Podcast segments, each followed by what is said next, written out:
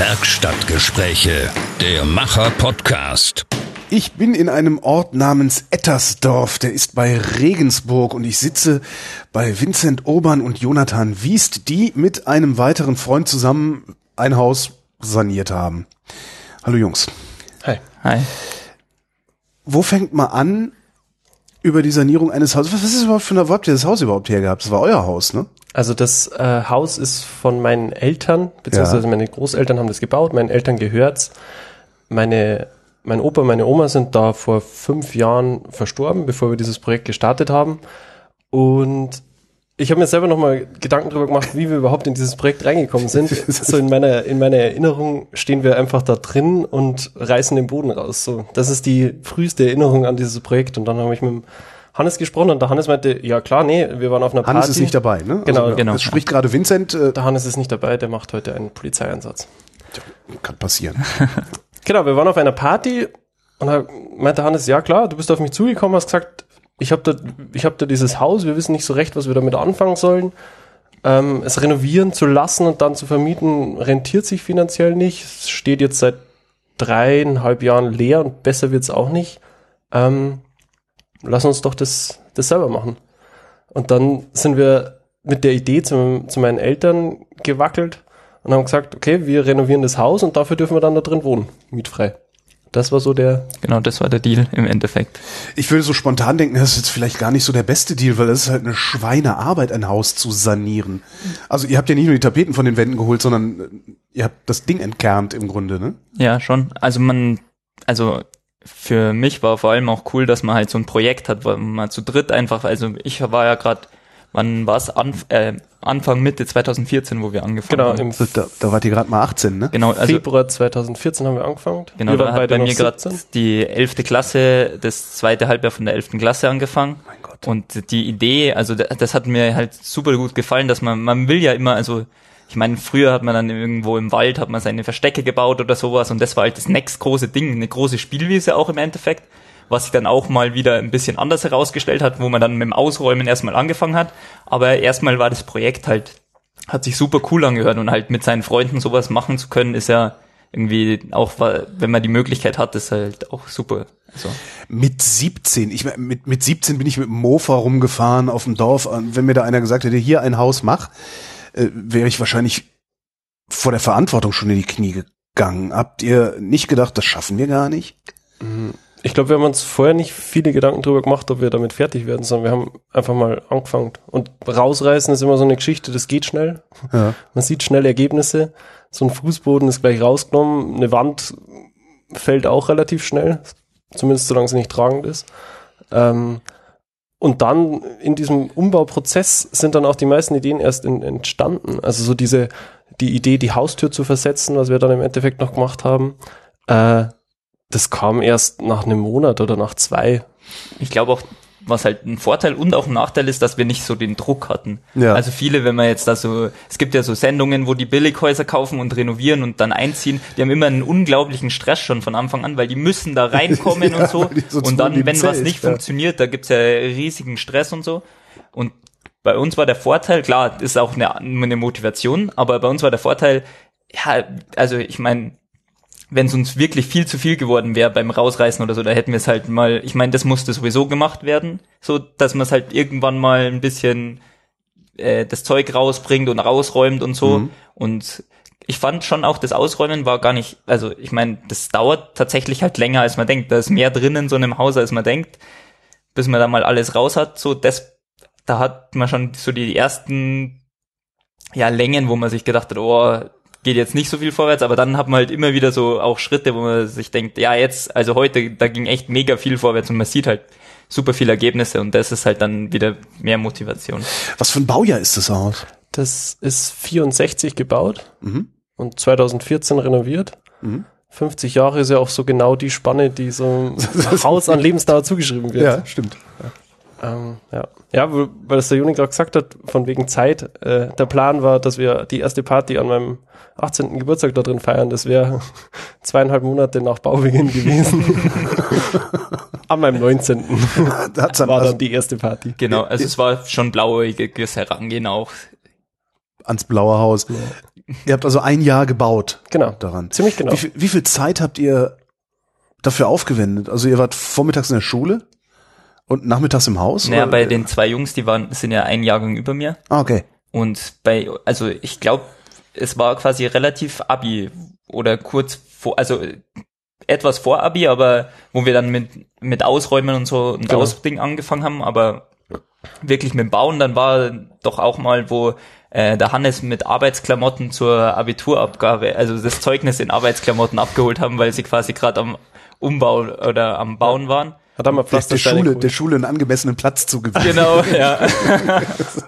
Es war wirklich so. Also so als, als Gegenpol zum Gymnasium das Ideale. Also, ja. Ich glaube auch, also das ist halt sehr, also das Abitur oder halt so, wenn man Gymnasium, es ist alles so theoretisch und das ist halt, man denkt, also ich glaube, das hilft halt auch, dass man, man will einfach auch mal was anderes so. Man ist ja jung, manche wollen dann die Welt bereisen oder was auch immer und man will einfach aber auch mal was anderes und das war halt da ein Gegenpol, wo man halt viel so ausleben konnte. Bei mir war es so, ja, ich hatte halt vormittags Schule und bin dann oft, also nachmittags vorbeigekommen und da haben die Jungs schon gearbeitet, aber ja. Tatsächlich jeden Tag. Nicht jeden Oder Tag. wie oft nee. wart ihr da? Nee. Äh, als 2014 der Hannes und ich Abitur gemacht haben, da haben wir auch mal drei Wochen lang gar nichts gemacht. Also so direkt vor den Abiturprüfungen. Da kriegt man nicht dann direkt irgendwie so ein schlechtes Gewissen? Nee, Nee? nee. Man, man lässt sein Projekt äh, äh, im Stich. Zwischendurch braucht man auch mal so eine Pause. Also sonst geht's mit der Motivation. Vor allem, nachdem alles rausgerissen ist, der Aufbau dauert dann. Das zieht sich. Das zieht sich richtig. Und es gibt halt immer so frustrierende Aufgaben irgendwie, die einen dann schon wieder wirklich, also das halt schwierig ist, so tatsächlich so Boden rausstemmen oder dann, wenn halt an der Tapete noch eine Tapete, noch eine Tapete klebt und dass man das mal runterkriegt und das Und dann halt, festzustellen, dass der Putz dahinter auch neu muss. Genau, Ja. solche Sachen. Und das ist halt immer so, ja, klar. Und so diese geforsten Pausen, die wir da gehabt haben, glaube ich, waren dann schon echt Ja. gut. Der Plan war eigentlich, äh, wir machen die Elektrik neu, Ja. ähm, spachteln das wieder zu und putzen über den alten Putz drüber. Ja. Aber es hätte nicht gehalten. Also es, der wäre nach drei Jahren wieder runtergekommen. Da haben wir uns auch mal äh, Hilfe geholt von dem Bauunternehmer, der einfach mal vorbeigekommen ist und uns gesagt hat, okay, euer Putz hält nicht. So. Wie, Das hat er, das hat er gesehen. Ja, Oder? nee, der hat äh, an einer Stelle aufgeputzt mit so einem Mhm. Vlies und dadurch, dass man das Vlies einfach wieder runterziehen konnte, hat, taugt der Untergrund nichts. Und dann hieß es, den kompletten alten Putz abfräsen, so mit einer Scheibe so groß wie eine Flex. Und das ist auch, In einem kompletten Haus. In einem wie viele Haus. Quadratmeter reden wir da? es sind 170 Quadratmeter Wohnfläche, Mhm. alle Wände, alle Decken. Aber vor allem Decken. Überkopf arbeiten. Komplett abgefräst. was ist denn, wenn man, wenn man den Putz abfräst, was, was kommt denn da drunter zum Vorstellen? Das Mauerwerk dann irgendwann oder wie? Genau, also Aber soweit könnte man das nicht runterstemmen dann auch? können wir auch, dauert viel länger. Und wir Ach. sind auch, wir sind auch nicht so weit runter. Also der Putzaufbau hat ja auch verschiedene Schichten. Ähm, ja, und wir haben jetzt quasi überall, ich glaube, drei Millimeter runtergenommen und dann auf das kommt man wieder aufputzen. Ab dann wird's, hat's wieder gehalten. Äh, habt ihr sonst noch Hilfe gehabt? Das äh, Wasser und Heizung haben wir komplett machen lassen. Das ist zu aufwendig, das selber zu machen, weil man sich da mit irgendwelchen Kupferleitungen, die man aneinander schraubt, behelfen müsste aus dem, aus dem Baumarkt. Und da kommt äh, der Heizungsmensch und hat da so eine große Zange dabei und krimmt da diese Plastikschläuche zusammen und es ist dreimal so schnell und wahrscheinlich insgesamt auch billiger. Und wesentlich eleganter. F fangen wir doch mal ganz vorne an. Wa- Was habt ihr denn alles getan da drin? Jetzt sagst du alles. Ne? Ja, das ist, ist schon Also, so. oder wo habt ihr angefangen? Also du sagtest ja, das ist im, im, im, im Prozess ist, sind die Ideen erst gekommen, zum Beispiel die Haustür zu versetzen. Genau. Also ihr habt erstmal alles rausgerissen. Alles Im rausgenommen. Sinne von alles, wirklich. Äh, Dielenboden, Wände, Fenster. äh, Also es waren schon äh, schöne Holzböden unten im Wohnzimmer und oben in den Zimmern, also und im Gang quasi. Also Aha. oben waren dann die Zimmer, wo die verschiedenen Personen oder halt die Sch Schlafzimmer quasi. Und im äh, ja, Gästezimmer, Kinozimmer, was dann geworden ist, da ist auch ein Holzboden drin gewesen. Kinozimmer. Feinen Herrschaften, ja. Äh, ähm, wie habt ihr das gemacht? Seid ihr durchgelaufen? Habt von Anfang an gewusst, was alles raus muss? Oder Also hattet ihr eine Liste, die ihr einfach abgearbeitet habt oder Ähm, sind da auch im Prozess? Auch, auch auf jeden Fall. Äh, die Holzdecken, da ist ja jetzt noch eine im Wohnzimmer drin, die waren in mehreren Zimmern.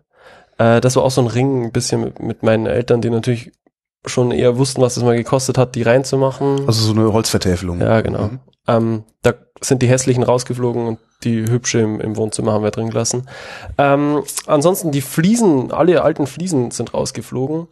Äh, drei Wände zum Bad, zum Kellerabgang, wo jetzt die neue Haustür ist und zwischen Wohnzimmer und Küche, die sind rausgekommen. Da sind dann dafür Stahlträger rein, aber mehr wegen der Optik. Also Nicht, weil es tragend war. wir haben, wir haben Wir keine, gerade eine Sendung über tragende Wände darum. ja, wir haben, wir haben keine statischen Veränderungen Okay. äh, vollzogen. Äh, die Fenster sind drin geblieben. Die Türen haben wir alle rausgenommen, abgeschliffen, neu gestrichen, wieder zurück reingepackt. Äh, die Elektrik ist neu, Wasser ist neu, Heizkörper sind neu, das Bad ist komplett neu gefliest, die Küche ist neu. Ja, die, Bö- also auch der Boden äh, vom Flur Genau. und äh, das ist so ein Gussboden. Ein Gussboden. Ja, genau, so ein Fließboden, der wurde, den haben wir auch nicht selber gemacht, sondern der ist. Doch, den den haben wir selber. Ah ja, den haben wir. Also Du warst da nicht ich da. war da nicht da. Ich war da nicht da, genau. Aber Äh. auf jeden Fall wurde der reingegossen quasi. Woraus, woraus besteht der? Das ist ein Estrich, ein spezieller. Mhm. Okay, den haben wir nicht selber angemischt. Da kam der Betonmischer. Okay. Äh, und da drauf ist dann ein Epoxidharzboden gegossen worden. Das haben wir wieder selber gemacht. Stinkt wahnsinnig. Mhm. Äh, ja, der ist jetzt säurebeständig und Gabelstapler befahrbar. In der Küche. Okay. Woher habt ihr die Ideen geholt für die Umbauten, die ihr gemacht habt? Das war schon so ein gewisser Designanspruch vielleicht, jetzt besonders die, die Geschichte mit dem Boden. Und ansonsten äh, haben wir geschaut, was wir so da hatten, was wir verwenden können. Also äh, auch um natürlich Kosten zu sparen, so ein bisschen. Äh, Im Bad beispielsweise haben wir alte Schieferschindeln als Fliesen verwendet. Die waren vorher 30 Jahre lang auf irgendeinem Dach, wurden dann runtergenommen, eingelagert und wir haben sie halt an die, an die Wand gepappt wieder. Äh, wo habt ihr die her? Aus dem, von den Bekannten. Ach so. Bei dem lagen die im Ja, gut, wir, sind hier auf dem Dorf, da, Ja, da genau. man kennt sich, man hilft sich. Ja. Oder auch das äh, Waschbecken im, Also ich, ja, ich glaube halt, also designtechnisch war Vince da auf jeden Fall die tragende Kraft. Also der hat sich auch schon davor immer für so Sachen interessiert, also für so Sachen interessiert und ja, ich meine, da gibt es ja genügend Quellen, wo echt auch interessante, ja, verschiedene äh, designtechnische oder auch ein bisschen so alternativere jetzt wie dieses, äh, wie die im Bad die der, war- das Waschbecken. Genau, du? das Waschbecken. Ja, ist ein alter Saudruck. Also der ist tatsächlich hier vom Hof, wo wir jetzt sitzen, Ja. äh, war früher ein Schweinestall. Mhm. Äh, ja, und da ist der auch rausgeflogen, lag dann 20 Jahre wahrscheinlich auf der Wiese hinterm Haus. Und wir haben einen Abfluss reingemacht und jetzt ist es ein Waschbecken. Konntet ihr das alles, was ihr da gemacht habt? Nee, absolut nicht. ja, Also ich bin von uns drei auf jeden Fall der handwerklich am unbegabteste. Okay. Genau, also Was Die- machst du jetzt? die äh, Triangel. ich bin jetzt Student. genau, ich habe, äh, wo wir beschlossen haben, das zu machen, habe ich auch geschrieben, ja, ich war eher so die Triangel in dem Orchester, so von meinen von meinen Fähigkeiten und so. Aber ja, also ich war eher so oft der Mann fürs Grobe so, wenn es Trag das mal raus. Genau, oder im Boden rausstemmen oder im Garten, wo äh, so Beton äh, drin war, der ein bisschen, da war so ein Draht, Draht drin war, den rausstemmen, was halt so, genau, halt mehr so der Mann fürs Grobe, oder, oder geh mal kurz Holzspalten, Juni. genau, Geh Bier holen. ja, Bier gab's nicht bei uns. Bei uns gab's Spezi. Tatsächlich. Ja. ja, Was ist das für eine Baustelle? Hornecker, Hornecker Spezi. ja, das ist tatsächlich auch der, unser Go-To-Spezi dann gewesen für die ganze Zeit.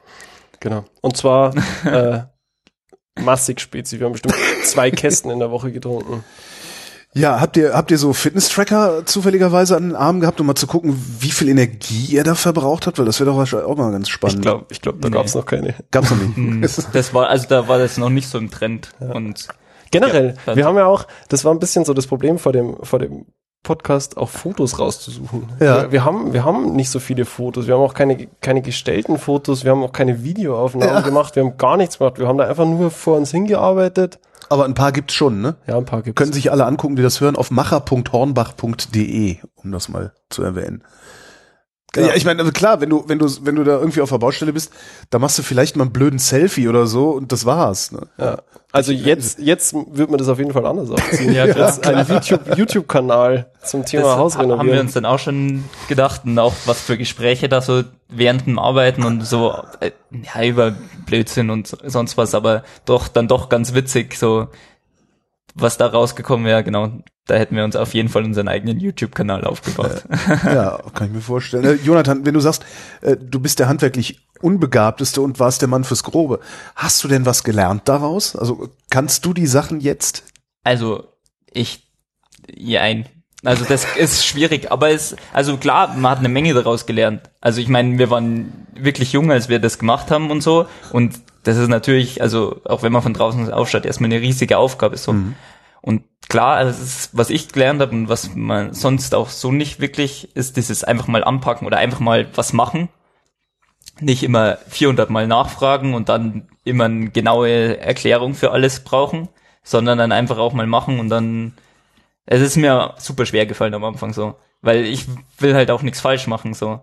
Aber hättest du überhaupt was falsch machen können? Ja, also Solange es nicht zusammenbricht, ist es doch. Ja, schon. Also man kann ja auch alles wieder, also vor allem da alles wieder hinbekommen so, aber man will halt einfach keine Fehler machen oder so. Dann mal, also es war so früher meine Einstellung oder ist dadurch einfach besser geworden. Einfach mach mal und Mhm. dann nach dem Besten klar, man braucht irgendwie gewisse Anleitung. Okay, was soll ich machen?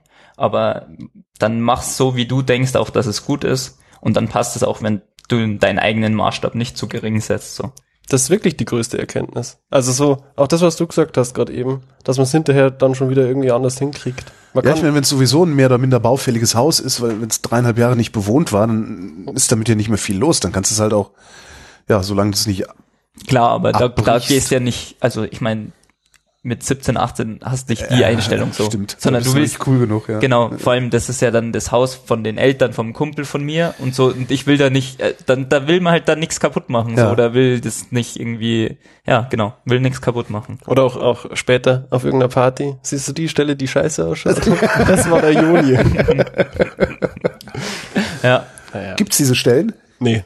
Also ja, aber von jedem. Okay. Ja, Das sind die 5% Murks am Bau, ne? genau. Okay. Ja, und vor allem das sehen auch die anderen gar nicht so. Also, das ist, fällt einem eigentlich eher selber auf.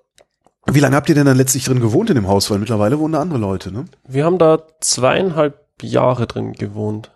Also von Frühjahr 2014 bis Herbst 2017. Als Genau. äh, ich mit meiner Schreinerausbildung dann fertig war, der äh, Johannes war mit seinem mit seiner Polizeiausbildung fertig, der Joni war mit seinem Jahr nach dem Abitur fertig. Genau. Ist Jahr- dann- Also, ja, Nase bohren, oder was? Ja, ein bisschen schon, ja. Ich habe ein bisschen äh, gearbeitet, also mal geschaut, wie so richtiges Arbeiten ist. Ich war bei einem Monat in der Fertigung bei Conti Ah. in Regensburg. Hat mir nicht so gut gefallen. Das waren 30 Sekunden hat dein Arbeitsschritt gedauert, also den machst du den ganzen Tag im Stehen, hast eine halbe Stunde Pause. Ich fand's super schwierig, also vor allem, wenn man das nicht gewohnt ist und dann so um halb fünf in der Früh losfahren. Dann lieber. Häuser auseinandernehmen. Dann lieber Häuser auseinandernehmen, genau. Dann habe ich noch äh, Fußballtrainer gemacht über das Jahr und habe ein bisschen in der Erstaufnahme in Regensburg so Sportprogramm mit Flüchtlingen gemacht, hauptsächlich Basketball gespielt. Vincent, du hast eine Schreinerlehre gemacht. Ist das Ausfluss dieser Idee, das Haus zu sanieren, oder wolltest du das sowieso schon immer werden? Absolut kam das erst durch das Haus. Ich wollte vorher mal Lehrer werden. Ja. Mathe und Sport. Ähm, ich habe mich auch schon eingeschrieben hab, gehabt für diesen äh, Sporttest. Mhm. Aber fünf Tage vor dem, vor dem Test ist mir aufgefallen, dass das überhaupt nicht meins ist. Ich weiß auch nicht, ob ich ihn überhaupt geschafft hätte. Und dann war innerhalb von dieser einen Woche habe ich den Studiengang in Rosenheim gefunden, Innenausbau. Ja. Passt ja dann doch recht gut. Und die schreiben, dass sie eben eine Schreinerausbildung empfehlen. Stimmt auch, kann man jetzt sagen. Ähm, dann habe ich mir gedacht, okay, ich möchte studieren, aber vorher mache ich noch die Ausbildung. Habe in dieser Woche meinen Lehrbetrieb gefunden, Vorstellungsgespräch, Annahme und ja, der Lebensweg um 180 Grad. Ja gut, also aus meiner Sicht hat man, der Vince hat ja schon früher mit seinem Dad oder so, so mit Holz auch so Sachen gebaut und so. Also da sind ja schon Sachen zustande gekommen. Im Nachhinein war es auf jeden Fall auch, hätten wir es schon früher sehen können, dass, Ja. es, dass der Weg dahin geht. Aber hat jetzt, also ist dann auch überraschend gewesen, weil halt dieses Lehrerding schon länger auch dann so ein bisschen kommuniziert, da war auch das. Der Lehrerkinder werden immer Lehrer, werden sie dann aber gar nicht. Ja. Genau, das ist so, so, so wie Juristen vielleicht noch.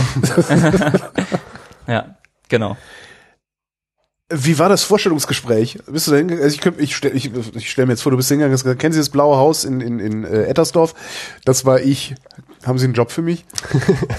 Ähm, ich habe mich mit meinen Projekten beworben, die ich so äh, aus, aus Holz gemacht habe. So ein paar Gartenstühle und ein Bett habe ich mal gebaut und natürlich auch mit dem Haus. Aber das war bestimmt nicht ausschlaggebend, weil was man so daheim vor sich hin werkelt, hat wenig mit, mit Schreinern zu tun. Das ist einfach vom Qualitätsanspruch gleich nochmal ganz was anderes. Äh, Das ist auch eine komplett andere Herangehensweise. Ähm, ja, wo ich, wo ich vorher halt die, die, die Bretter schon fertig zusammengeleimt habe, gekauft, gekauft habe. Ähm, das hat man in der Schreinerei nicht. Also du fangst ja mit der Rohware an. Stimmt, So, das ist ja. ein Stamm. Genau. Hier, mach mal. Äh, ja, aber ist, ist zum Glück was geworden. Ist eine äh, kleine Massivholzschreinerei in Regensburg. Ein Zwei-Mann-Betrieb. Also mit mir waren es zwei Mann. Und dadurch, dass ich mich super gut mit meinem Chef verstanden habe, hat es auch richtig gut funktioniert. Hat er dich gerne gehen lassen? Nee, absolut nicht. Der hätte mich schon gern behalten. Gucken wir noch mal ins Haus. Äh, so, ihr habt alles rausgeräumt. Ge- Gehen wir mal Schritt für Schritt durch die Sanierung. Ähm, ihr habt alles rausgeräumt, also Böden rausgestemmt, da hatten wir ja eben schon mal. Wie viele Container habt ihr weggefahren? Keine Container, wir haben einen äh, Bulldog und einen Anhänger. so macht man das am Land. Und dann habt ihr das hinterm Haus verbrannt. So macht man es nicht am Land. Nee, das tatsächlich überhaupt nicht. Meint man also, vielleicht, also die str viel strengere Trennung gibt's auf jeden Fall auf dem Land. Also da beim Wertstoffhof sind die Leute so dahinter auch, dass da Zeug immer richtig getrennt wird. Ja klar, da, sonst langweilen die sich zu Tode. Ne? Ich glaube, insgesamt haben wir so 30 Tonnen Material rausgetragen. Also 10 Anhänger voll. Schon. Und halt alles in Kisten. Wie? Also der Anhänger fährt ja nicht bis direkt ins Wohnzimmer, wo die Wand steht. Ach so, ja. Also muss das Zeug auch irgendwie raus. So, alles war draußen. Was war der nächste Schritt? Der nächste Schritt, da äh, haben wir dann, das war glaube ich so der Teil, wo wir mal so richtig zum Planen angefangen haben. Also Aha. so Richtung, hier kommt eine Steckdose hin, äh, die, die Lampe muss, muss geändert werden, äh, wir wollen keine neuen Türen, sondern nehmen die alten raus und, und, und äh, renovieren die.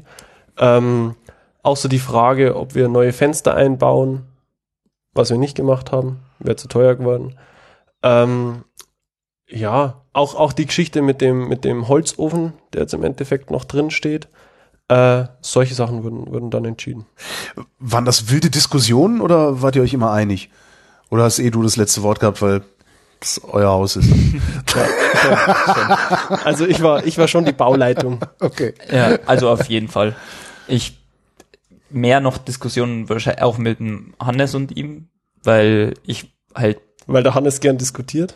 Weil das er- auch, er- er, er diskutiert für sein Leben gern, aber ja, ähm, nee, aber ich bin halt eben meistens halt später dazugekommen oder dann Ja. nachmittags irgendwann nach der Schule. Man hat ja auch doch relativ viel Nachmittagsunterricht während äh, in der Oberstufe und so.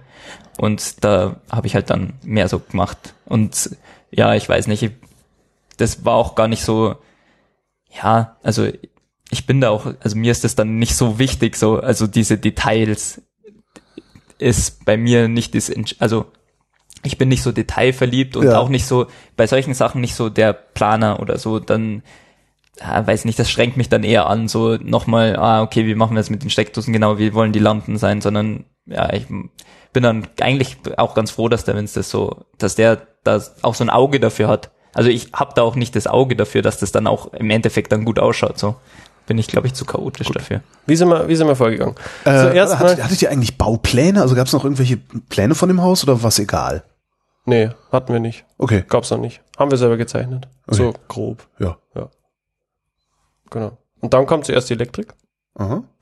Äh, Wasser haben wir machen lassen. Das war auch so in dem Schritt mit dabei. Aber da habt, ihr, habt ihr da irgendwas verlegt oder ist die Küche da geblieben, wo die Küche ist? Also die Anschlüsse da geblieben, wo sie waren? Oder habt Nee, ihr- die Anschlüsse sind alle komplett neu. Die ist zwar da geblieben, wo sie, wo sie war, vorher zumindest so grob, Mhm. aber nach 50 Jahren, vor allem mit dem kalkhaltigen Wasser hier, die waren, also das war super erstaunlich, als wir die Rohre rausgerissen haben, irgendwie, weil wenn das so ein fingerdicker Querschnitt normalerweise ist, da war nicht mehr viel übrig. Okay. Der Rest war komplett zugekalkt. Also das Neue. Was macht man da eigentlich? Also alle 50 Jahre die Rohre rausreißen, ist doch auch keine Lösung, oder? Ja, deswegen sagt man, man hat so eine die Ja, Lebensdauer von 50 Jahren. äh, oder einen Entkalker direkt nach dem Wasseranschluss sich reinbauen, was keiner macht. Haben wir auch nicht. Ja, ich wollte Ja. gerade sagen, also die einzigen, die ich kenne, die das haben, haben sich, sind einem Scharlatan auf den Leim gegangen. naja, Ja. das ist ein anderes Thema. Filter mit Kristallen in Kalk. so ähnlich. Es muss, es muss vorher einmal rechts rumlaufen. so so in, in der Art, aber ja. Ja, also Elektrik und äh, Leitung. Wie verlegst du eigentlich elektrische Leitungen? Du stemmst einfach die Wand auf und klopfst da Kabel rein? Äh, man zieht Schlitze mit der Flex, Hm? so breit wie dein Kabel sein soll. Zwei nebeneinander. Äh, stemmt dann die Mitte raus, legt das Kabel rein, gipst's wieder ein, setzt ein paar Dosen, da wo später Schalter und, und Steckdosen hinkommen sollen, also so Unterputzdosen. Woher wusstest du, dass du mit der Flex zwei Schlitze machst? Also weil ich, ich Idiot wäre hingegangen, hätte mir einen großen Meißel und einen Hammer geholt und hätte einfach angefangen, die Wand aufzustemmen. Mein Papa hat Elektriker gelernt, Okay. bevor er, bevor er Lehrer wurde. Okay. Ja, sonst weiß ich nicht, wie man da drauf kommt. Man merkt relativ schnell, dass das mit dem Meißel nicht funktioniert, weil dir die halbe Wand wegbricht. Ja, gut, heutzutage kann man vielleicht auch, gibt's bestimmt schon irgendwelche Tutorials für. Die gab es da bestimmt auch schon. Das Ja, die so gab's. fünf Jahre Ja, ja, Das klar. muss auf YouTube angucken, ne? Ja. Ja. Ist echt, ich glaube echt, dass man da alles lernen kann. Auch, auch solche Sachen. Jetzt schon viel mehr. Und die, die, das, das Anschließen, also das eine Ende, die, die Steckdosen, die Lichtschalter, schließt du die selber an oder lässt du das einen Elektriker machen? Das äh, muss der Elektriker machen. Okay. Also so. Also wenn sie auf der anderen Seite den abnehmen. Sicherungskasten, den muss er eh machen. Ja, ne? ja, Also, ja. ja, genau. Also ich weiß nicht, wie das ist mit Unteraufsicht und solche Geschichten. Das sind so rechtliche Fragen. Aber wenn man da auf der sicheren Seite will, dann Ja. macht es der Elektriker. Ja, zumal das ja auch, glaube ich, die größte Brandgefahr dann Genau. beinhaltet. Ja, das ist da. Das will man da nicht unbedingt, ja. Genau, wenn man das Kabel abisoliert, kann es halt sein, dass genau an der Stelle das so geschwächt wird, dass es zum Ja. Schluss abbricht und dann gibt es einen Kurzschluss und dann brennt es und das ist nicht so gut. Genau. So, Wasserleitung, Heizung hattest du gesagt. Äh, was war da drin und was habt ihr reingebaut? Ähm, die Heizung an sich war drin, die haben meine Eltern vor, als sie, als sie diesen, dieses Haus hier gebaut haben, wo wir jetzt drin sitzen. Mhm. Ähm, Was direkt nebenan steht? Genau, 30 Meter. Bin ich damals umgezogen, auch ganz angenehm. Ähm, An der Scholle kleben geblieben. ne? ja, mittags nochmal kurz rüber zum Mittagessen. äh, wie, wir haben nichts mehr daheim. Naja, ist mir eigentlich egal. äh, genau, die haben dann eine Hackschnitzelheizung reingebaut vor 14, 15 Jahren, auch schon mit dem Ziel, beide Häuser zu, zu, zu heizen. Ähm, und an die haben wir uns wieder rangekoppelt. Also, Ah, okay, das heißt, die, die Heizung im blauen Haus ist gleichzeitig auch die Heizung für hier. genau, per Ah, okay. Fernwärme. Lokale Fernwärme. Lokale Fernwärme. Nahwärme. Drei, 30 Meter Fernwärme. das heißt trotzdem Fernwärme. Ja, ja. Ähm, wir haben die Heizung, Wasser und Strom. Dann, Das ist auch tatsächlich das Erste, was man macht, wenn man baut oder wenn man saniert. ja, das kommt ja unter dem Putz später alles. Die, die Leitungen liegen unterm Putz, liegen unterm Boden. Gutes Argument. Damit fängt man an. Also Ähm, zum Glück waren wir da strukturiert genug, dass wir von den Lagen uns von nee, äh, richtig rumgearbeitet haben. Nicht, Wo wir wart ihr denn nicht strukturiert genug? Nee, weil wir ja vorher gesagt haben, dass wir schon relativ, also ein bisschen blauäugig an die Planung, vor allem wo wir noch rausgerissen haben, rangegangen sind. Genau.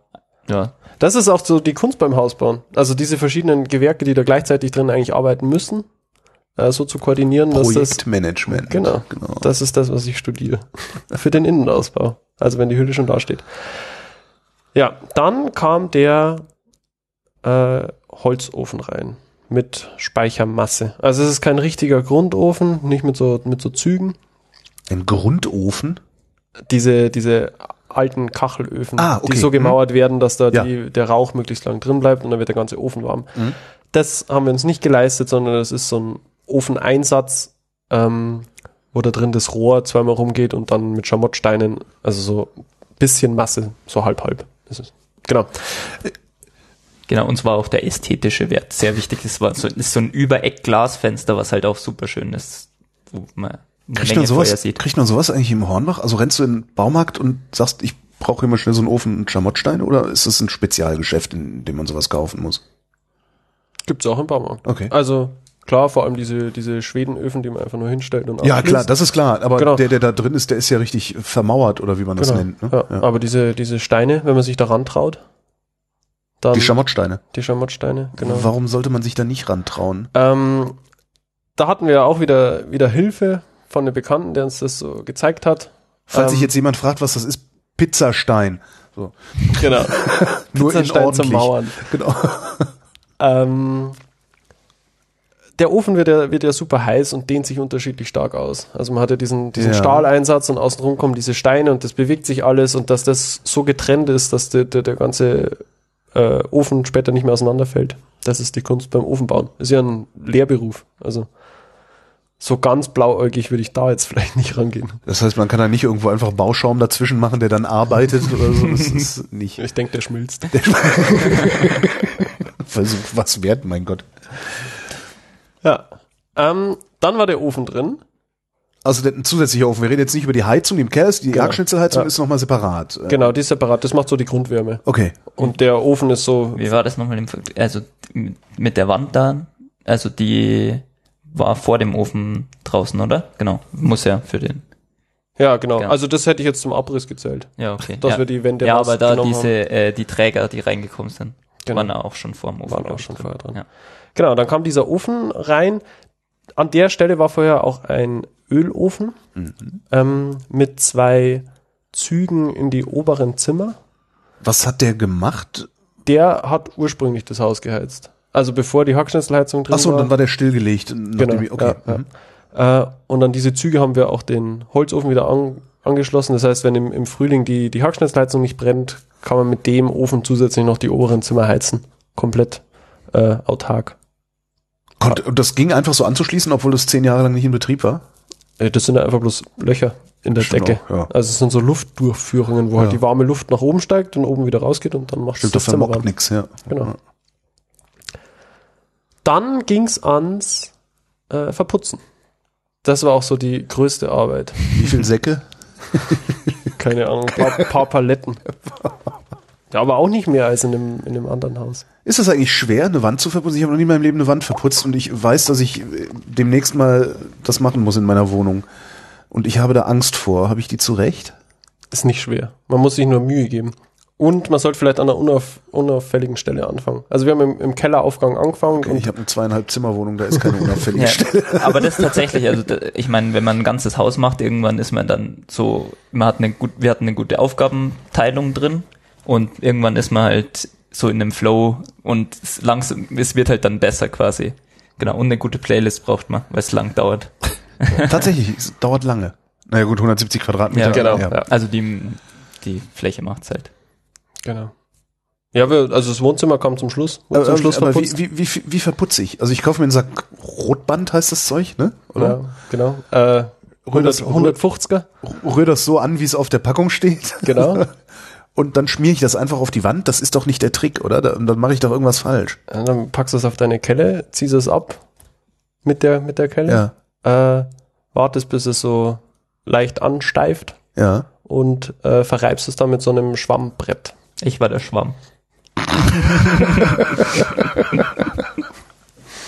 Okay. Natürlich ist das, ist das auch eine Kunst, das, das Jetzt hast du es so mir kaputt gemacht. hinzukriegen. Ja. Aber um es ausreichend gut zu machen, das, Ja. das kann jeder selber. Wie lange habt ihr insgesamt gebraucht für das Haus? Also fürs Verputzen? Habt ihr das nachgehalten? Ich glaube, wir haben echt für so eine Wand haben wir immer eine gute Stunde gebraucht, oder? Weil das war ja unsere Okay, Playlist, das heißt, die das genau heißt eine mein, Stunde mein immer gelaufen 25 ist. Quadratmeter Wohnzimmer, die es wahrscheinlich noch nicht mal hat, die, wird- das werde ich an einem Tag verputzen können. Wenn Na, ich du das bist will. da alleine. Ja, das Ja. ist blöd.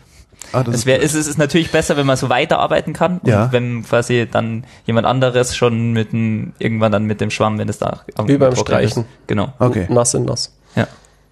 Das ist ein, also so, das ist echt super, wenn man da halt summiert ist. Nass in nass ist was, was ich zum ersten Mal höre heute. Beim Streichen.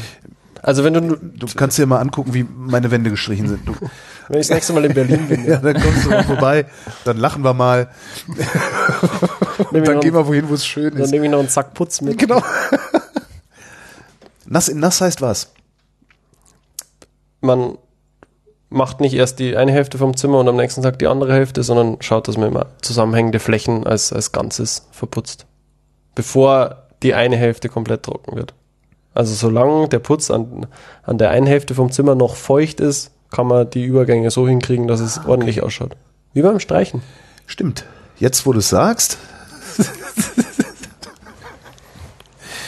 ja, da muss ich erst anfangen, einen Podcast für Hornbach zu machen, um zu lernen, wie ich meine Wohnung halbwegs bewohnbar halten kann. Also ein Zimmer, ein Tag. Das heißt, ihr habt eine Woche verputzt und dann war's das.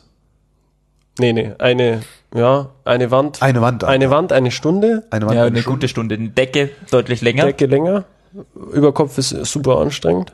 Ich kann mir aber überhaupt nicht vorstellen, dass das nicht runterfällt.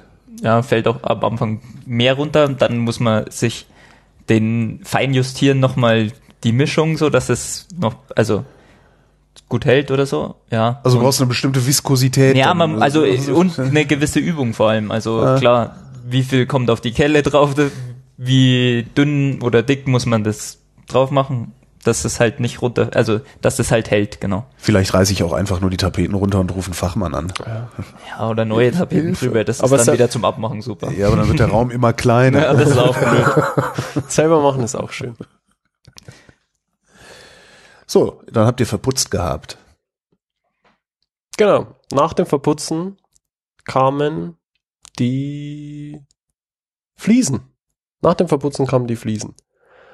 Also diese, diese Schieferschindeln und auch in der, in der Küche haben wir so Metro-Fliesen hergenommen. Die sind ja relativ, relativ schlicht.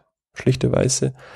Ähm, das wollten wir ursprünglich auch nicht selber machen. Da hatten wir auch schon den Fliesenleger da. Aha. Aber der wollte sich mit mir nicht unterhalten, mit mir 18-jährigen Pimpf.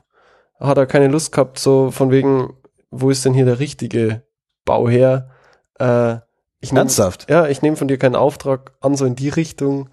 Äh, das Also mit den Fliesen funktioniert sowieso nicht. Ja, genau, da, also Dann verdient, Vincent er, hat dann auch verdient sein- er schon genug Geld. äh, Ja, anscheinend, ja. hat. Vince hat auch seine Ideen, also quasi dem, so ja, wie er das haben möchte. Und Ja. ich weiß auch nicht mehr, was das war, aber er auf jeden Fall war ihm ganz, hat ihm ganz hart abgesprochen, dass irgendwas nicht funktioniert. Ich glaube, es waren die Ja, es Schieferfliesen waren- im Bad. Genau. Dass das einfach, das geht nicht, man kann die da nicht hernehmen, das ist Blödsinn und genau, da hat er ihm alle seine Kredibilität abgesprochen komplett. Im Endeffekt hat er die, die zu fließenden Flächen immer so weit, also so weit reduziert, bis so wenig übrig war, dass es sich für ihn nicht mehr rentiert hat und damit war er dann wieder raus.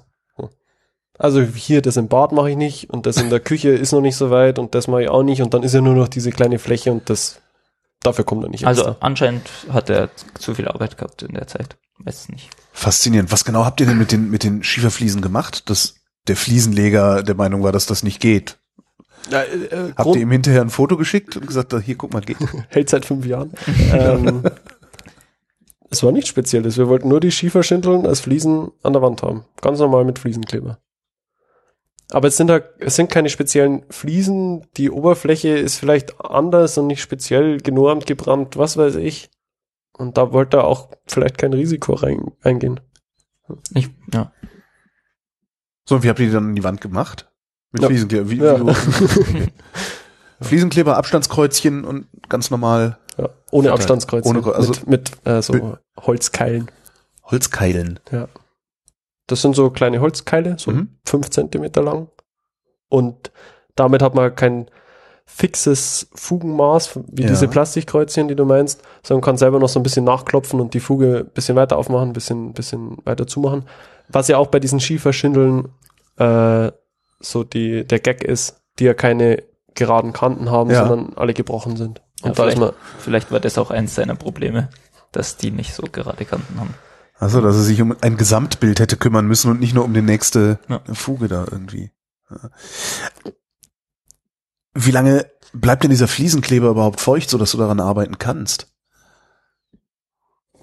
so eine Dreiviertel Okay, also Stunde, halbe Stunde. bindet halt nicht sofort ab Nee, und du nee, kriegst die nee. Fliese dann Ja, nicht mehr ja. verschoben, wenn du merkst, dass zwei Meter weiter Nee. äh, es komplett aus dem Ruder läuft. Nee, Woran hast du dich orientiert beim Verlegen? An der horizontalen, an der vertikalen? an der horizontalen. An der Also horizontalen. wir haben auch ganz, ganz klassisch mit einem Meterriss gearbeitet. Aha. Also das, das komplette Stockwerk einnivelliert und dann mit der Wasserwaage die Oberkante markiert und dann von oben nach unten runtergefließt. Damit halt die Oberkante, was man auch äh, so hauptsächlich sieht. Das ganze Stockwerk einnivelliert. Äh, Woher wusstet ihr, dass ihr das so machen müsst? Also das Tutorial habt ihr euch ja anscheinend nicht angeguckt. Ähm, da kam viel von meinem, von meinem Papa. Auch, okay. Ja, genau. Meine Eltern haben vor 30 Jahren mal äh, den, den alten Teil von diesem Haus hier renoviert. In dem wir jetzt sitzen. Genau. Okay. Äh, ja. Und obwohl er Lehrer ist, hat er, ja Hat gut, er hat er sich vorher Elektriker ja, gemacht. ja, so ein bisschen Bauerfahrung hat er auf jeden Fall. Bist du, bist du zu deinen Eltern gegangen, hast gesagt, ich brauche mal Hilfe oder sind die gekommen und haben es äh, dir aufgedrängt und gesagt, so, so würde ich das nicht machen, Bube. Nee, wir sind rübergekommen und haben gefragt, Okay. wenn wir was nicht wussten. Ja. Am Anfang auch öfter als zum Ende dann. Also das ist ja auch so der, bei mir war das, war dasselbe mit meinen Eltern, dass ich lieber dreimal nachfrage, bevor ich irgendwas falsch mache. Mhm. Und, und hinten raus äh, traut man sich dann eher, das einfach zu machen und zu sagen, okay, so habe ich es gemacht, passt das? Und dann kommt meistens, Meistens hat es gepasst. Also mein, Ja, oder? genau. Ja, also ich finde, vor allem hat man ja dann auch selber an sich so einen Standard, dass das, ich meine, man pfuscht es ja dann nicht hin so, Mhm. nur weil man halt davor eigentlich nachfragen würde, sondern man macht es halt so, wie man denkt, dass man es machen will oder soll und dann halt aber auch wirklich gut und ist dann auch nur zufrieden, wenn es halt auch gut gemacht ist. So. Genau. ja, vor allem wenn man den Anspruch hat, dass man da selber später drin wohnt, gibt Ja. man sich schon nochmal extra Mühe. Stimmt. Ähm, Das ist ja das Problem. Wenn man quasi es nicht selber gemacht hat und wird da wohnen, ist es nicht so entscheidend oder wenn man es selber gemacht hat und wird da nicht wohnen. Aber wenn man es selber gemacht hat und man wohnt dann und man ist dann wieder da drin und sieht wieder genau dasselbe Eck und denkt sich, mhm, das hätte man vielleicht doch mal noch mal besser Das hätte machen man können. nass in nass streichen. genau, das hätte man nass und nass. Dieser Übergang ist gar nichts. ja. Steht ein Regal vor bei mir. Oder so Bilder ist auch immer praktisch. Über Ecken nicht so gut, aber ja. Okay. Elektrik und äh, also Leitungen, Putz, Fliesen. Dann kommt, äh, dann wird gestrichen. Bevor du die Böden machst. Ja, Okay. weil wenn man die Decke streicht, tropft immer viel auf die Böden und wenn die eh nochmal neu gemacht werden, genau. Äh, ja, Holzstaub vom, vom Holzböden abschleifen setzt sich an der Wand nicht so fest wie jetzt Farbe an einem neuen Holzboden. Okay. Also eher in die Richtung arbeiten. Das haben wir auch nicht äh, alleine gemacht. Da hat uns die Fiona sehr viel geholfen. Vielen Dank, Fiona. Wer ist Fiona? Fiona ist eine, die hat bei mir Abitur gemacht. Okay. Genau. Die hat alle Decken im Blauen Haus gestrichen. Ich habe immer nur die Wände gemacht. Die Decken das war mir so anstrengend. Die Fiona war da, ich glaube, fünf Samstage hintereinander da und hat alle Decken geweißelt. Generell auch, auch äh, als es dann innen drin fertig war zum, zum Pflastern, sind ganz viele Freunde vorbeigekommen. Äh, einfach um helfen zu dürfen. So für einen, für einen Döner und einen Spezi Aha. mal einen Samstag zu arbeiten. Wie kommt das, dass die Leute das machen? Ist wie bei, wie bei Tom Sawyer, als er seinen Zaun streichen lässt. so war es auch ein bisschen bei uns. Was, ihr habt immer nur behauptet, das wäre total klasse und Klar. Das, dass wir uns schon super darauf freuen, dass wir jetzt da pflastern dürfen. Genau. Kostet aber einen Zehner. Wenn du aber, also eigentlich könnt ihr nicht mitmachen, aber für einen Zehner dürft, nee. Aber klar, also wir haben schon, man erzählt schon die coolen Sachen, so, dass, wenn wieder was funktioniert hat oder so. Und das, was nicht so gut funktioniert, ist trägt man eigentlich jetzt, wenn man so drüber redet, weiß ich nicht immer, nicht immer so nach außen, wenn halt einen wieder was frustriert hat oder so. Das heißt, ihr habt eine Legende gebildet. Ähm, wart ihr euch dessen bewusst, als ihr das getan habt? Nee, ich glaube, also bei mir zumindest, ich glaube, dass das eher halt so unterbewusst passiert, dass man das halt, man hat eher halt diesen Drang, das zu erzählen, wenn halt was Cooles passiert ist oder so. Oder wenn halt, ja, wenn, ja, weil das halt auch viel hängen bleibt so. Und diese, ja, diese coolen oder diese positiven Sachen sind ja meistens mehr zentriert so. Das Frustrierende ist ja nur das, weil frustrierend, weil es ja über einen längeren Zeitraum ist. Und wenn halt irgendwie, wir haben die, ich fand zum Beispiel super klasse, als wir diese Badewanne, die abgeschlagen haben mit dem Hammer und die dann so vibriert und dann fällt es ab und ich fand halt das, das fand ich halt so cool und das ist halt so ein Moment und das bleibt halt und frustrierend ist ja über den Zeitraum und das Mhm. ist nicht so interessant zu erzählen oder also bei mir war das eher so unbewusst, dass man das halt ja einfach die die schönen Sachen halt dann eher so erzählt hat. Badewanne abschlagen? Hä? Ja, da, also das Haus war ja vorher bewohnt. Ja. Meine Großeltern hatten auch schon eine Badewanne. ähm, Modernes Bayern. modernes Bayern drinnen. ähm, genau, da kommt die alte raus. Das Bad wurde auch, auch vergrößert, so im Zuge der, der Entkernung am Anfang mit, mit noch einem Zimmer zusammengelegt und dann haben wir da eine neue Badewanne reingestellt. Und was habt ihr da abgeschlagen? Ach so, ihr habt die alte rausgekloppt. So, Genau. verstehe. Ja. Ja. Äh, wann eigentlich, ich habe hier immer noch äh, das Stichwort Haustür stehen, wann habt ihr denn eigentlich die Haustür versetzt? Da habt ihr doch nicht gewartet, bis alles verputzt war, oder? Nee, die Haustür zwischendurch mal.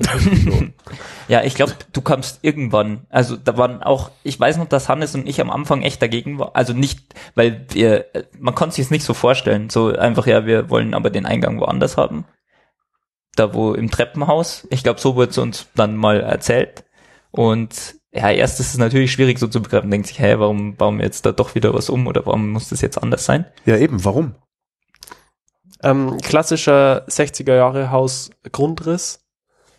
Ein langer Flur, davon gehen alle Zimmer ab. Ja. Verliert natürlich einen Haufen äh, Wohnfläche. Dadurch, dass wir die Haustür versetzt haben in den Kellerabgang, haben wir ein Stück von dem Flur, was vorher der Windfang war, noch zum Bad dazugenommen und einfach mehr Wohnfläche. Genau, und das ist dann so eine Eckbadewanne geworden. Also quasi, man hat das Bad und dann hat man die Aussparung und da ist die Badewanne drin mit Aufstieg. Mhm. Und genau, das ist, also, finde ich auch das eigentlich das neben dem Trog als Waschbecken das Coolste am Bad, weil, oder das Schönste am Bad, weil, ja, das ist nochmal so ums Eck und da ist nochmal eine echt einigermaßen große Badewanne drin gewesen. Man hat zu zweit drin Platz auf jeden Fall.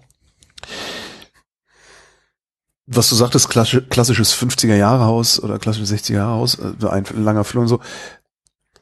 Wo kommt die Idee her, zu sagen, ich versetze die Haustür, um mehr Wohnfläche zu bekommen? Ist das was, das man weiß, wenn man sowieso in Häusern wohnt? Mm. Wenn man sich, also ich habe mich schon oft auch abends, als keiner mehr da war, einfach in dieses Haus reingestellt und habe mir überlegt, was würde ich jetzt schön finden, wenn die Küche auf der Seite ist oder auch dieser, dieser Tresen, den wir vorher angeschaut haben. Da bin ich in diesem Raum gestanden und dachte mir, okay, wenn, wenn, ihr, wenn wir jetzt hier drin eine Party feiern, wie cool wäre so, ein, wär so eine Bar an der Küche. Ja.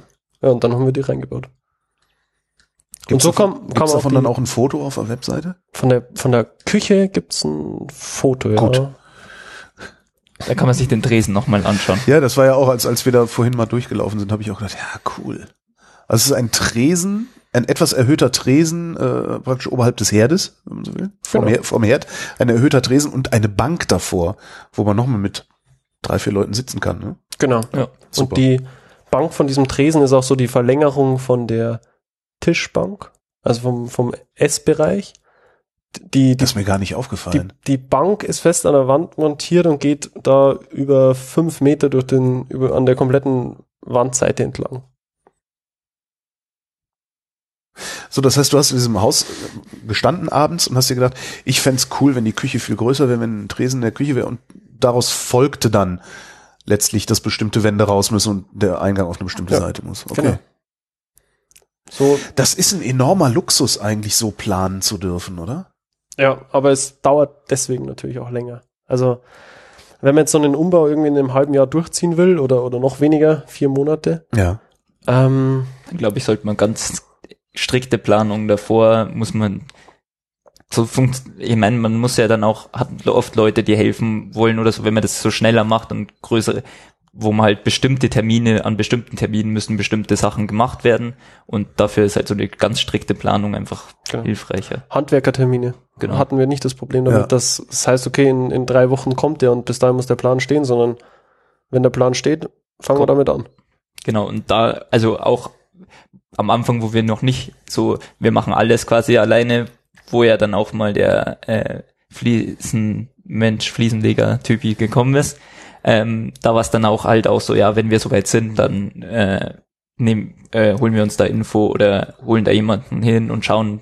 Es hat dann halt eigentlich immer nicht gepasst, so. Ja, und wenn der dann aber auch trotzdem, wenn der dann gerade mal irgendwie eine Woche keine Zeit hat, dann hat er halt eine Woche keine Zeit. Genau. Das, das ist echt Luxus. Es ist auch so, wenn man hinterher dann drin wohnt, fallen einem natürlich unendlich Sachen au- auf, die man noch anders hätte machen können. Ich höre.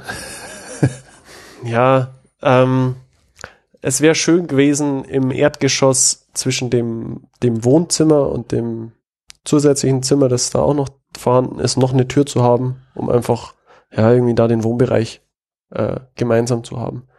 Jetzt hinterher so aus der Sicht, äh, dass wir das, das Haus vermieten, um ja auch irgendwie die Umbaukosten wieder ein bisschen reinzukriegen, wäre es intelligenter gewesen, das Ganze in drei Wohnungen aufzuteilen, weil es leichter Okay. zu vermieten ist. Ja. Aber ging halt für uns drei nicht, weil wir da zu dritt drin wohnen wollten und hätte jeder. jeder eine Wohnung gehabt, ist auch nicht schlecht. Ja, das Aber- ist so die Gemeinschaft. Na genau, der, vor allem mit dem Gedanken geht man ja nicht ran. Das war ja so unser Projekt oder wir wollen da zu dritt drin sein und klar sind da andere Sachen wichtiger oder so.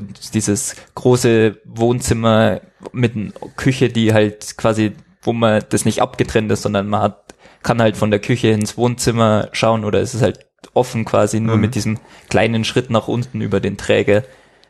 Genau, solche Sachen waren halt dann wichtig, so dass man da halt gemeinschaftlich drin sitzt, dann halt ein Kinozimmer, was wir halt cool fanden mit einem Beamer und so, ja. Genau. Wir wurden auch von meinen Eltern in keinster Weise irgendwie eingeschränkt, dass sie sagen, okay, wir bauen es lieber anders wegen einer anderen Nutzung, sondern wir renovieren das Haus und wir bauen das so, wie wir meinen, dass es für uns am besten passt. So Mhm. mit der, ja, wir hatten schon die Einstellung, wir bauen das Haus für uns um und wohnen dann die nächsten 20 Jahre da drin, auch wenn es natürlich Klar. nicht so geplant war. Ja. Nee, es war nur, ja, genau, so. So als würden wir da drin lange Zeit wohnen oder so. So war quasi dieses, wie es aussieht oder wie es halt aussehen soll. Genau. So sind dann auch die, die Geschichten hinterher entstanden. Also zum Beispiel noch die Terrasse zu bauen oder einen Pizzaofen in den Garten zu setzen, der jetzt natürlich bei unseren Mietern steht und nicht bei uns. äh, oder eine, eine Sauna in den Keller zu bauen, die jetzt auch bei den Mietern steht und nicht bei uns. Ja, aber wir haben das für uns in diesem, in diesem Zeitraum geplant, gebaut und was danach damit passiert, war weniger wichtig. Wie oft habt ihr den Pizzaofen benutzt, um Pizza zu machen? Oh, schon oft. Okay. Im Sommer bestimmt Also es jede ist Woche. auch, also kann ich auch jedem nur empfehlen, wenn er die Möglichkeit hat oder so, sowas zu machen. Das ist wirklich eine Welt. Also wirklich. Und es geht halt super schnell. Also das ist ganz anders. Also ich weiß nicht, das ist die Kruste und so. Das ist Aber Wahnsinn. wie, wo- woraus besteht, also was, was das, den Ofen aus Schamottsteinen dann wieder gebaut oder wie? Äh, aus Schamott ist nur die, nur die Platte, auf der die Pizza Ja. gemacht wird und außenrum ist so ein, so ein Lehm-Ziegel-Kuppel. Das komplette wird mit Holz beheizt. Ja, dann noch ein Dach drauf. Fertig. Braucht das nicht ewig, bis es hochheizt? Drei Stunden. Drei Stunden durchgehend einheizen. Aber dann kann man dafür auch drei Stunden danach Pizza machen. Okay. Das ist ein super Ihr Party-Gag. hattet also Ja, viel es geht- Besuch. Es geht tatsächlich auch halt dann mega schnell, bis so eine Pizza fertig ist. Also das kann man dann nicht so 20 Minuten im Ofen oder 12, 15 Minuten Mhm. im Ofen, sondern keine Ahnung, zwei, drei Minuten oder so. ja, die erste Pizza verbrennt meistens. Ja, das stimmt. Kontrolliert ihr die Temperatur So. da drin oder ist es auf gut Glück? Die eine Hand reinhalten und schauen, wie lang Wie lange bis sie, man schreit. Nee, ich meine, wenn du jetzt so in der Großstadt in diese Hipster-Pizzerien gehst, die äh, kontrollieren ja ganz genau die Temperatur auf 465 Grad und so. nee. Ist ja entgeisterter Blick. Okay. man, man hat das so ein bisschen im, im, im ja. Gefühl nach kurzer Zeit. Äh, Wo es wo es wichtiger ist, ist es beim, beim Brotbacken, was man dann hinterher machen kann, so mit der Restwärme. Und da streut man einfach so ein bisschen Mehl rein und wenn das nicht sofort verpufft, dann hat es eigentlich die richtige Temperatur. Ah. Also mehr die Hausmannstricks als der Temperaturmesser-Gadget.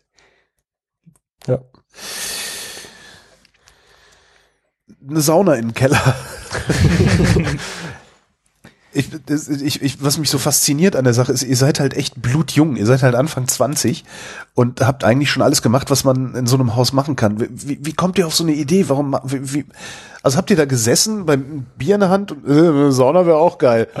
und dann habt ihr am nächsten Tag angefangen, eine Sauna zu bauen. Äh, die Geschichte fängt anders an und zwar mit meinem Fahrlehrer, Ach, das noch. der einen Saunaofen ohne Steuerung übrig hatte und mir diesen Saunaofen geschenkt hat. Und dann du bist den wir, ganzen Tag am Bauen, hier hast du einen Saunaofen. nee, schon vorher, mit 16 tatsächlich. Genau, ja, also Mit dem 125er Führerschein. Da wurde mir der Saunaofen versprochen und dann, als wir das Haus fertig hatten, drei Jahre später habe ich ihn abgeholt. Wir haben auch da, also irgendwie ist das immer mal wieder aufgekommen, also dieser Saunaofen, das, keine Ahnung, also es hätte ja sein können, dass man einfach das vergisst oder nicht mehr dran denkt, aber irgendwie ist es immer mal wieder in Gesprächen aufgekommen, dass der quasi den damals versprochen hat und irgendwie, ich weiß nicht, ob du noch Kontakt mit dem hattest oder nicht, aber genau, ist halt dann, und dann irgendwie hat es dann mal dann doch geklappt oder so und genau. Ja, Kontakt, ich habe noch zwei Führerscheine bei dem gemacht. Also nochmal ein Motorrad und dann Auto. Sind dann nochmal noch mal irgendwie Öfen rausgesprungen? Ja. Der, der, der Witz ist, dass wir dann zwar diesen, diesen Saunaofen hatten, aber eben nur den Ofen. Und der Ofen ist an so einer Sauna eigentlich das billigste. Der kostet vielleicht 40 Euro. Das teure ist die Steuerung. Die kostet 150. Die Tür ist aufwendig. Äh, die spezielle Glasscheibe, die man da braucht, das ist einigermaßen aufwendig. Ähm, aber wenn man schon den Ofen hat, dann kann man auch mal anfangen. So, nach dem Prinzip. Äh, und dann ist eine Sauna bauen eigentlich nicht so, nicht so schwer, vor allem für den, für den privaten Gebrauch, wenn das nicht über zehn Stunden lang heiß sein muss da drin, sondern bloß mal irgendwie zweieinhalb Stunden, braucht man auch die, nicht die, nicht die Megadämmung, sondern aus Steinwolle so fünf Zentimeter haben wir jetzt verwendet. Äh, außenrum. Also du hast, die- du hast, die- ihr habt die auch komplett selber aufgebaut. Also seid auch nicht in den Baumarkt und habt nee, nee, kein Bausatz. Nee, nee. Dafür wäre auch der Keller viel zu niedrig. Also in der Sauna ist irgendwie 1,70 Meter. Man geht so geduckt rein, Mhm. das ist wie so eine, wie so eine Höhle, steht ja auch im Keller, man schaut raus, sieht Rohre. Wie viele Leute passen eigentlich, also fünf oder Zu sechst waren wir sechs, mal drin, gell? aber dann sechs, wird's also sechs ist eng, fünf geht gut, ja. Kleiner Sternenhimmel ist noch reingekommen. Genau. Ähm, außen OSB-Kasten, dann die 5 cm Steinwolldämmung und innen rein haben wir dann die Deckenverbretterung aus dem Haus oben drüber wieder verwendet. Also so die alten Holzdecken, ah, die zum Glück nicht irgendwie lackiert waren, kamen dann wieder in die Sauna rein. Was ist denn eigentlich schiefgegangen? Das hört sich irgendwie alles so an, als, als hätte eigentlich alles geklappt. Das kann doch gar nicht sein. Also eine Sache. Oder sollte ich vielleicht mich- einfach nur nicht von mir auf andere schließen? Nee, also eine Sache, die mich, also da ist nichts wirklich schief gegangen, aber ewig frustriert und so langsam vorwärts gegangen. Es ist dieser Beton, der im Garten drin war, wo wir ewig lang dran gestemmt haben und man ist immer nur so ein bisschen weitergekommen, wo man vier Stunden für ein paar Meter oder also wirklich das ist super Wie langsam. Beton im Garten. Ja, da war Ist irgendwie nicht das Prinzip Garten, dass da kein Beton ist? Das war ein äh, alter Waschbetonweg im, Genau. im Garten von meinem Ah. Opa noch. Äh, ja. Bei dem Projekt war ich aber tatsächlich gar nicht dabei. Also Ja. das haben die Äh, anderen beiden Schwein- alleine Schwein gemacht. gehabt. Ja. ja, also das das da hat aber wahrscheinlich Elektrik. Das war meine Ausrede für alles. Ich das muss, war ich immer muss so- Kabel machen. B- das war manchmal für mich ein bisschen frustrierend, weil ich halt, ich, diese, ja, diese feinen Sachen oder halt so Elektrik, ja, oder wenn es um Planung ging und so, da war ich halt nicht, ich war nicht so involviert und hab halt dann eher so Beton rausstemmen und dann war so, ich stemme die ganze Zeit Beton und es geht nichts vorwärts, weil der war halt, da war so ein Draht drin und du stemmst die ganze Zeit und kommst halt überhaupt nicht vorwärts. Ah. Und dann, ja, Elektrik. Klar, das sind so wichtige Sachen, aber dann war es so für mich äh, gar keine Lust. So. Ja. Und genau, dann, Was studierst du jetzt? ich studiere jetzt Wirtschaftsingenieurwesen. Also mehr Wirtschaft als Ingenieur. Mhm. Genau, in Augsburg. Das, ja, ist jetzt, hat jetzt nicht den super krassen Zusammenhang mit dem Hausbau, aber äh, finde ich, aber ich meine, man hat trotzdem eine gewisse, ja, selbstständig oder halt eine einigermaßen so, wie man Dinge halt anpackt und so, da viel mitgenommen, was auch jetzt, finde ich, auch für das Studium auch relevant ist. Also klar, da sind andere Sachen, aber vor allem halt, wie man in Projekten so handhabt, handhabt wie man halt dann mit anderen kommuniziert, wenn man was machen muss und so. Das ist da, glaube ich, schon echt viel mitgekommen. Ich kann mir auch vorstellen, dass sowas nachhaltig angstfrei macht, oder? Weil wenn du sowas auf die Reihe kriegst, Ja. solange es nur eine Frage der Zeit ist, kriegst du alles auf die Reihe. Ja, was jetzt, was jetzt bei mir zwischendurch mal war, ist so, okay, mit, mit 18 haben wir dieses Haus renoviert und jetzt bin ich 22 und jetzt bin ich Student, so wie alle anderen auch. Also so ein bisschen, da Ja. müsste doch jetzt wieder was krasses kommen. Klar, Fear, ja, fear of missing out. ja, ja, das, also das kann ich schon auch voll nachvollziehen. Also Ja. dieses, das, da hat man sich natürlich, klar, es ist ein bisschen so, man war halt speziell so, es ist so ein bisschen Selbstbeweihräucherung oder was auch immer, aber es war halt irgendwie, man hat halt, man hat halt ein Alleinstellungsmerkmal gegenüber den anderen Leuten in seiner, in seiner Altersstufe gehabt. Und das ist ja auch ein Teil davon, warum das einfach cool ist so, weil Ja. man, das macht halt kein anderer. Auch nicht nur, nicht nur in seiner Altersstufe. Also wir haben da mit Eltern von Freunden über die Sachen geredet, wo die sagen haben, ja gut, sowas habe ich noch nie gemacht. Ja. Ja. Ich, pff, kann ich auch mal vorbeikommen, so in die Richtung. Warum macht ihr es nicht einfach weiter? Mm, Ah, die stehen doch bestimmt noch überall Häuser rum, die nicht benutzt werden. ja, Könntest sogar ein Geschäft draus machen. Und dann kommst du in, in so eine Fernsehsendung. Alte Häuser kaufen, aufpeppen und verkaufen. ja, gibt's ja, gibt's ja Leute, die das Ja, machen, kaufen, renovieren, verkaufen und das Ganze studiere ich ja auch. Also es ist schon auch so ein bisschen, bisschen der Plan, der Lebensplan.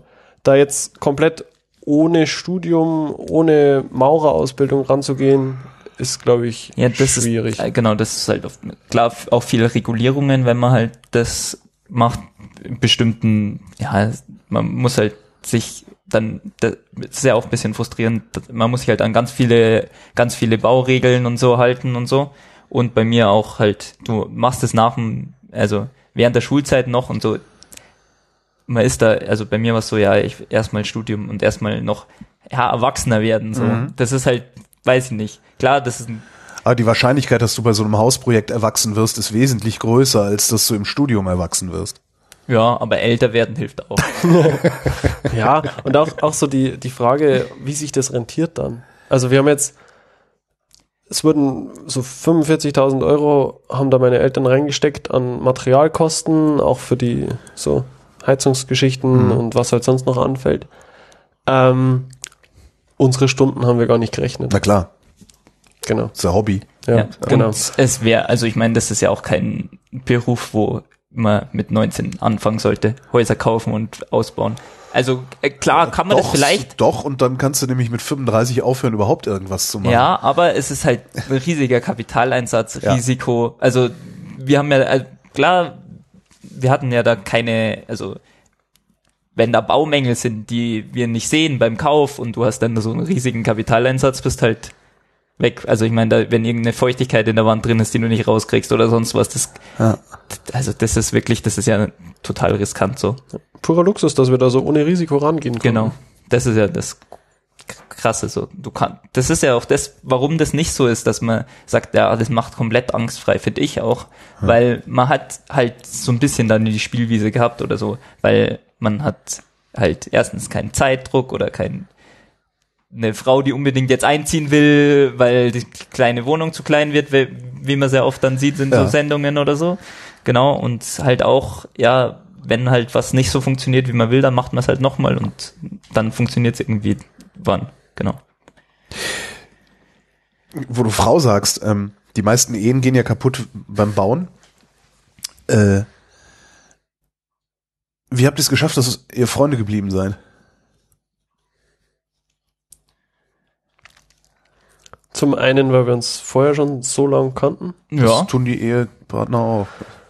Aber es ist, glaube ich, auch eine andere Basis. Also ich weiß nicht, es ist. Es gab schon Momente, wo es halt ein bisschen Stress gab. Ich bin auch mal von der Baustelle abgehauen. Weil Deshalb- du unbedingt auch mal Elektrik machen wolltest. Weil ich unbedingt auch mal Elektrik, ich wollte mir ein YouTube-Tutorial anschauen, wie ich jetzt auch mal Elektrik machen darf. Nee, aber, weil, muss ich auch sagen, bei mir passiert das, wenn ich immer so dieselbe Aufgabe, einen langen Zeitraum über, werde ich total frustriert mit der Aufgabe. Also wenn ich so vier, fünf Stunden genau dasselbe machen soll, das ja, und wenn es dann auch noch Betonstemmen ist. Genau, wenn es dann auf Betonstimmen ist, dann komplett, kom komplett vorbei, ja. Aber, ah, wo war ich jetzt gerade?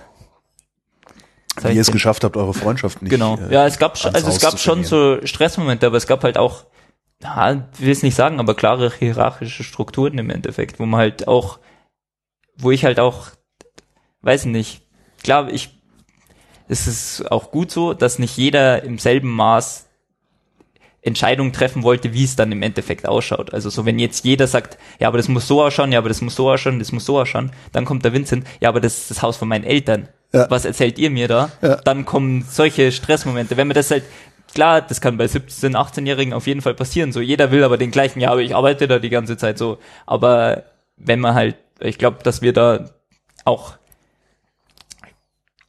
zumindest schlau genug waren, das zu erkennen, dass das halt so, sowas eine Gefahr ist, dass man sich halt da einfach, ja, genau, und dann irgendwann, wenn halt dann das Argument kommt, ja, aber ich entscheide, weil das Haus von meinen Eltern, ihr könnt, dann baut sich das gegenseitig auf und dann gibt's irgendwann, glaube ich, nur noch Stress und dann reden die einen schlecht über den anderen, wenn sie im anderen Zimmer gerade sind und dann, dann kann man es eh schon vergessen. Also ich glaube, man muss sich dem halt auch bewusst sein. Also ich glaube, man kann gegen viele Sachen dagegen wirken, wenn man sich bewusst ist, was halt da passieren kann oder was halt die Risiken sind, wie sich das aufschauen kann. Ja, ich glaube, schwieriger war es tatsächlich dann am Anfang, als wir da drin gewohnt haben. Also von, von meinem Part her, weil dann waren wir zu dritt in der WG, Ja. alle gleichberechtigt. Genau. Der, Ich Du hatte wolltest, nicht mehr- immer noch, du wolltest immer noch sagen, Genau, ich hatte nicht mehr so dieses, dieses Vorrangsrecht, ich hatte nicht mehr die oberste Entscheidungsgewalt. Das war schon schwierig, da am Anfang wieder reinzukommen. Ist aber, ja, haben wir auch geschafft. Also ich habe super gern drin gewohnt, die, die zweieinhalb Jahre. Was fehlt eigentlich im Haus? Habt ihr euch dann irgendwann auch geärgert, dass ihr irgendwas nicht gemacht habt? Ja, äh, die Sauna oben. das immer in den Keller runterzulaufen. Nee. Was fehlt? Es fehlt noch das, das Dachgeschoss. Aha. Das Dachgeschoss ist bis jetzt komplett unrenoviert, ungedämmt. Das kann man uns leisten wegen der Holzheizung. Ähm, das wäre auch so ein Projekt, was ich auf jeden Fall gern mal angehen würde. Jetzt auch so mit einem bisschen anderen Blickwinkel als Innenausbaustudent, auch als Schreiner, weil man ja doch andere Möglichkeiten kennt und anders arbeitet.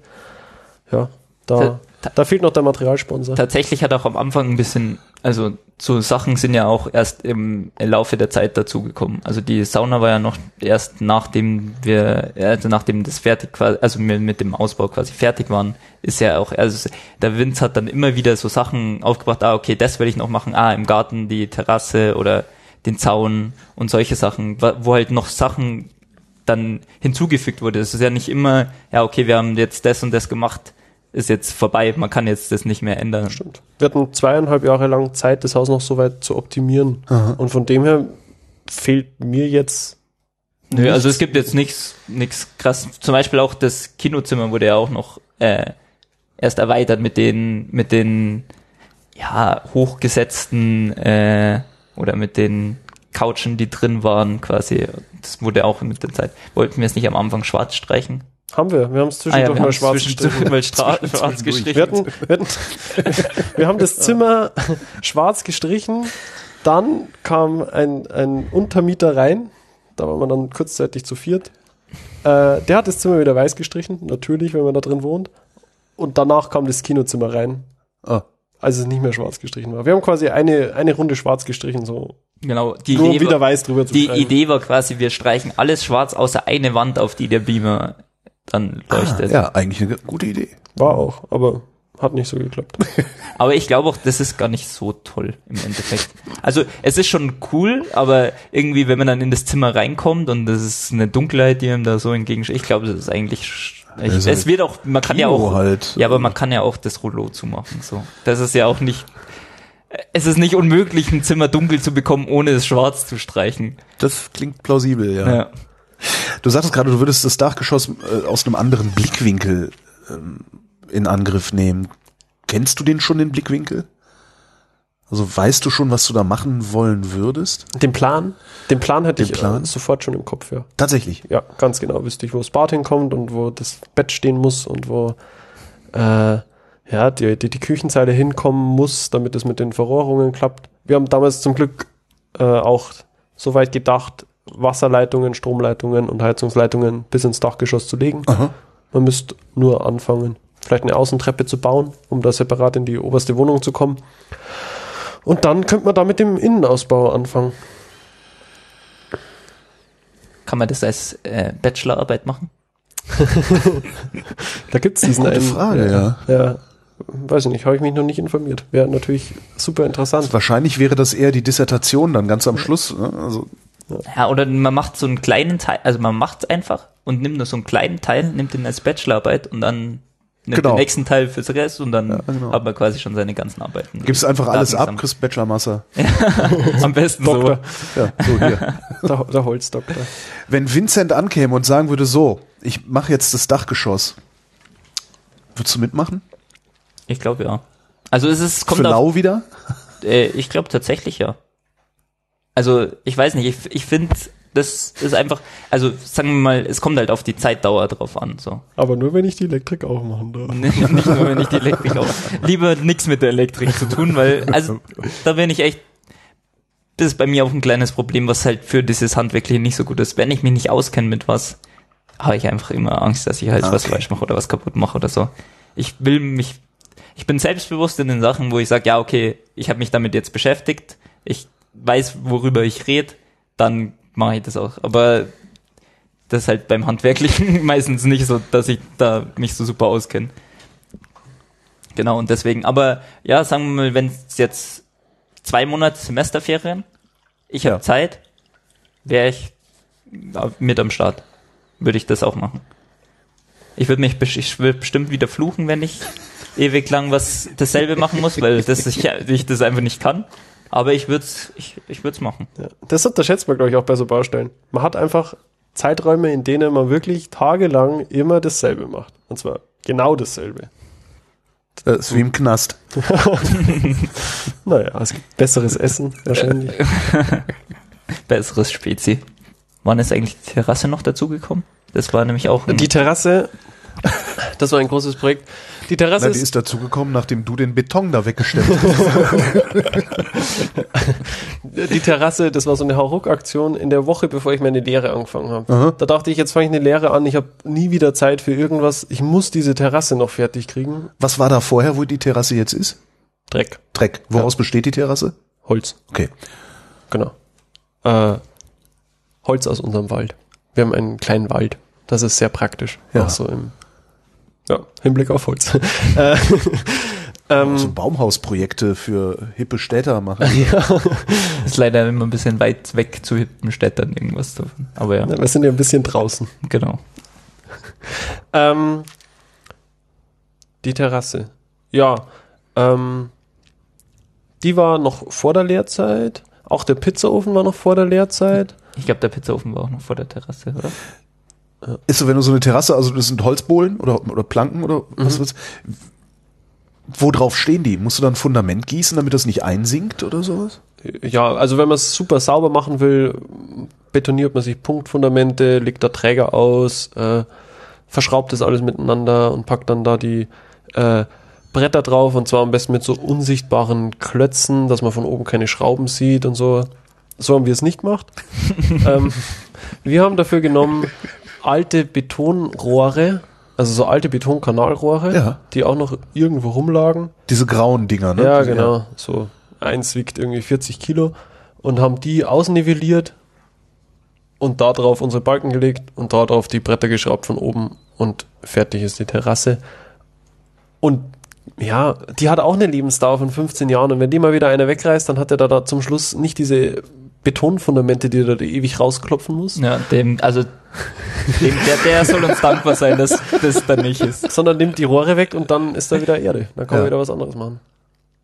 Wir haben auch Rand, Randsteine, die wir gesetzt haben, nicht einbetoniert. Dann sind sie vielleicht nicht alle super gerade und auch nicht alle super im, im, im Wasser.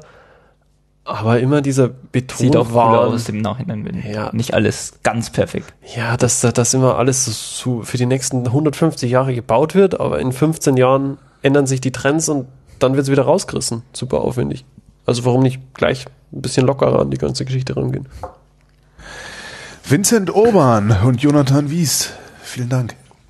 Danke. Vielen Dank.